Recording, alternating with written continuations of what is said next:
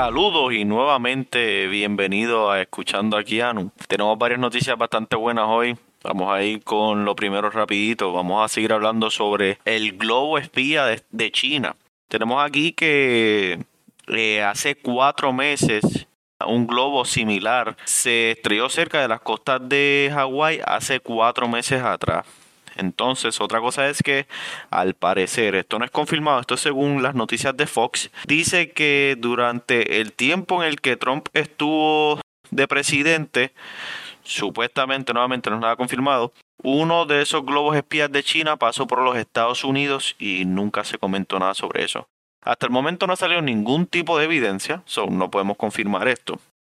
Otra cosa bien importante es que NORAD eh, estaba traqueando este globo espía de China desde que salió de China.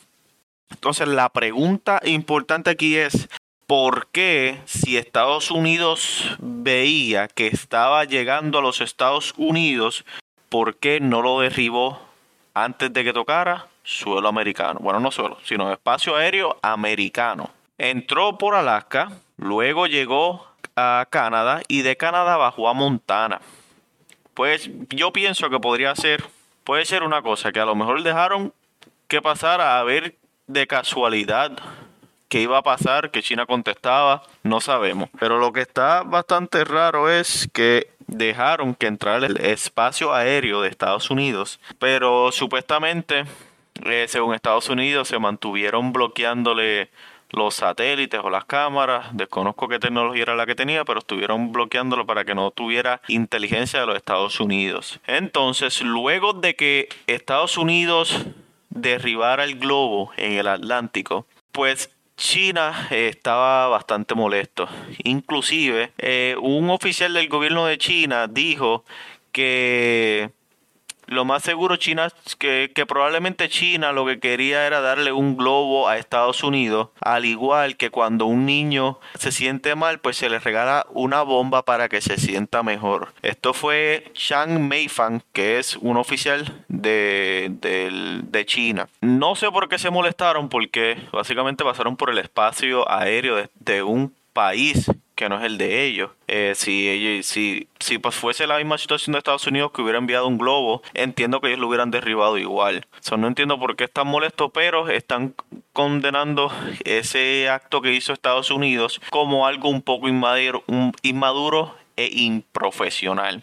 Luego de eso, como había mencionado en el podcast anterior, pues también Blinken canceló su visita a China, que se iba a reunir con el presidente de China. No sé si China envió ese globo a propósito para evitar que esa pista se diera, porque lo que estuve leyendo es que esa vista que ellos tenían juntos era poco usual. o por lo menos que hace tiempo no se reunía, por ejemplo, alguien del puesto de Blinken con el que manda en China. So que eso, ¿verdad? Estaremos viendo ver porque supuestamente lo pospuso, pero veremos a ver si, si vuelven y se y sacan la cita para volver entonces a hablar sobre lo que iban a hablar. Entonces, algo bien importante que pasó en estos momentos, no en estos momentos, pero pasó hace poco, es que en Turquía hubo un terremoto de 7.4. Actualmente están saliendo imágenes, eh, se ve bastante fea la cosa, mucha destrucción, mucha, mucha, mucha destrucción. Y entonces también se está emitiendo un aviso de tsunami para Italia. Eso es lo último que estoy viendo aquí, debido a que, bueno, aquí tengo que fue un terremoto de 7.8.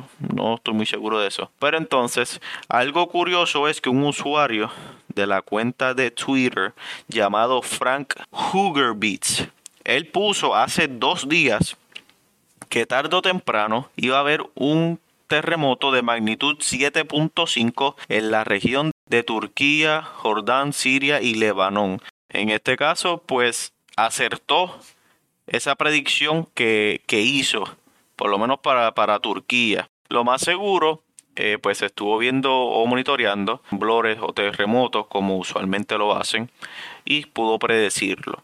Desconozco, por lo menos en su página de Twitter está básicamente ahora, ¿verdad? Todo el mundo le está dando retweet a todo pero al parecer pues es trabaja a lo mejor para veo aquí que sí que trabaja para el Instituto de el cual monitorea todas esas eh, magnitudes. Por otro lado, en Estados Unidos se está emitiendo un desalojo urgente para la parte de East Palestine en Ohio. Esto es porque un tren se descarriló. Fue hace varios días que se descarriló y creo que tenía combustible y se prendió en fuego. Pero al parecer en estos momentos hay un inminente peligro debido a que puede haber una explosión y están mandando a desalojar a todo aquel residente que viva una milla de cerca del el descarrilamiento del tren. Eso es bien importante porque si eso explota, al parecer el daño va a ser dentro de esa zona de una milla. Yo que si alguna persona de Ohio de East Palestine me escucha, les recomiendo que se salga de, de ese lugar y busque un refugio fuera de esa milla donde ocurrió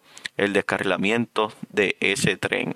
Otra cosa que pasó en Italia es que hubo un ataque cibernético a Italia, el cual dejó a muchas personas en Italia sin internet alguno. Y eso es preocupante, ¿verdad? Porque eh, ellos también emitieron, bueno, no sé si fueron ellos específicamente, pero emitieron que había también un ciberataque mundial pero no he encontrado ah, información adicional acerca de eso. Otra noticia es que relacionado a las guerras, eh, a la guerra de Ucrania y Rusia, eh, Rusia e Irán están moviendo unos, están continuando un plan que ellos tienen de hacer una fábrica en Rusia que puede hacer al menos 6.000 drones de diseño iraní para la guerra de Ucrania. Entonces también la, Unión Europea advierte a Georgia de posibles sanciones debido a que si sigue resumiendo sus vuelos hacia Rusia. Otra cosa que afecta, ¿verdad? Esto de, la guerra es que el presidente de Turquía, Erdogan, va a discutir con su gabinete el lunes a ver si acepta a Suecia y a Finlandia en NATO. Turquía no quiere que Suecia entre a NATO debido a que hubo unas protestas y quemaron debido a que en Suecia se quemó el, el Corán en una protesta. Entonces, por esa razón, eh, Turquía como que dijo que no iba, a no iba a aceptar a Suecia, pero entonces el mandatario de Finlandia indicó que no iba a unirse a NATO si Suecia no se unía. Entonces la cosa está un poco fuerte porque entonces, ¿verdad? Pues eso es ponerle presión para que sí puedan poner a Suecia y a Finlandia juntos en NATO. Entonces Polonia estaría construyendo una verja, muralla, como le quieras llamar, de 82 millones alrededor de Kaliningrad, que eso es una parte de Rusia que se encuentra en el mar Báltico, pero se encuentra en, en una esquinita de la frontera de Polonia y Lituania. Así que, pues, como saben, en, en esta región de Rusia, que está separada completamente de Rusia, por, el, por Ucrania, Lituania y Polonia, pues es un área de Rusia que tiene mucho cargamento militar. Hay muchos, eh, creo que misiles, eh, barcos, pues queda en la costa. la razón por la cual Polonia está haciendo esta muralla es para evitar que Rusia use a los migrantes como un como, una, como un arma. Eso es un tipo de guerra que se llama una guerra híbrida, pues que usualmente pues le mandan inmigrantes de sus países a otro país que ellos tienen conflicto para que entonces ese país atienda a esos inmigrantes. Otra cosa es que muchos países están molestos porque Rusia estaría participando en las Olimpiadas en París del 2024. Ellos indican, ¿verdad?, que de Rusia debería ser baneado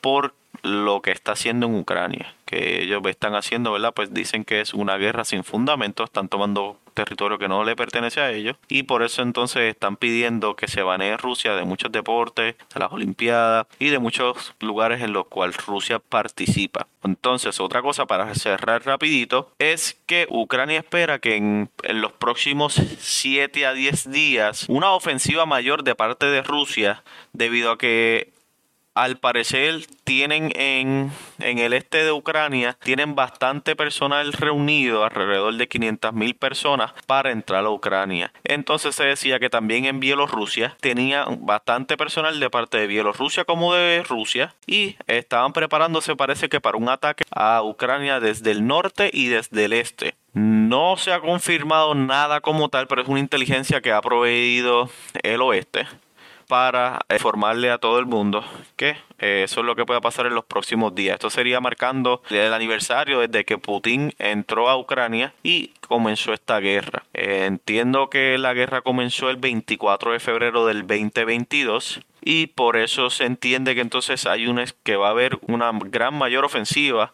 Entiendo que tienen más misiles, más personas, más armas, más armamentos y que esta vez sí eh, irían entonces a tratar de conquistar a Ucrania debido a que como eh, Ucrania estaría recibiendo bastantes tanques y armamento nuevo de parte del oeste, Alemania está enviando sus tanques Leopard, Leopardo 1, eh, Estados Unidos está enviando sus tanques Bradley está enviando un cargamento grande y hace poco salió de Inglaterra también unos tanques para Ucrania. Rusia advirtió, ¿verdad? Nuevamente que esto tendría una respuesta y no sería con tanques.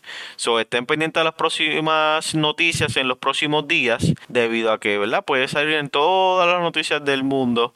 Ahora, eso sería todo por el día de hoy. Eso es las noticias eh, más recientes en el día de hoy. Hoy es febrero 5 del 2023. Estaré poniendo próximamente eh, las noticias en mi cuenta de Instagram que sería en KianuPR underscore. Me pueden buscar en Instagram ahí. Estaría entonces posteando más información acerca de las noticias que leo y encuentro recientemente. Si les gustó este podcast, por favor déjenmelo saber. Me pueden dejar un review, me pueden comentar en mis redes. Y si les gustaría que yo hablara sobre algo en específico, también me lo pueden dejar saber para entonces buscarle más información y poderles brindar esa información. Estaré buscando otros temas relacionados a, noticias mundiales que yo entiendo que son importantes estaré buscándole una información sobre BRICS, que eso es la unión de Brasil, Rusia, India, China, el sur de África y Egipto está tratando de unirse a esa, esa unión para hacerse más fuerte. Espero que les haya gustado. Nuevamente mi nombre es Kiano. Gracias por haber escuchado mi podcast, Escuchando a Kiano. Nos vemos.